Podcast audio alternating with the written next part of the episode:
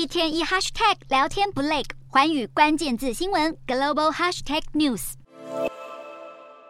美国国务卿布林肯在土耳其外长卡夫索格鲁的陪同下，搭乘直升机飞越哈泰省上空。旅途中，布林肯全程遥望窗外，亲眼见证满目疮痍的强震受灾区。才刚在德国参加完慕尼黑安全会议，布林肯刻不容缓，随即搭机转赴土耳其视察强震重灾区。布林肯此行除了看灾和慰问美国搜救队外，还带来了一份大礼，要送给强震灾民。早在强震后头几天，美国总统拜登就宣布提供土叙两国政府价值八千五百万美元的救难援助，而布林肯此行又再加码一亿美元金援，让美国对强震的援助总额来到一亿八千五百万美元。土叙强震已经过去两周时间，土耳其搜救除受创最严重的哈泰省以及卡拉曼马拉斯省两省还持续进行外，其余八个省份寻找幸存者的行动已经宣告结束。不过，这也令许多还未寻获家属下落的灾民相当愤怒。搜救放缓后，土耳其政府随即启动灾区清除善后行动，期盼尽快重建家园。土国副总统欧克台也表示，震灾区有超过十万五千栋建筑倒塌或严重毁损，等待拆除。另外，埃尔段总统日前也指出，从灾区省份撤离的民众高达两百二十万人，而对他们来说，这场世纪强震所带来的悲痛，恐怕一辈子都难以释怀。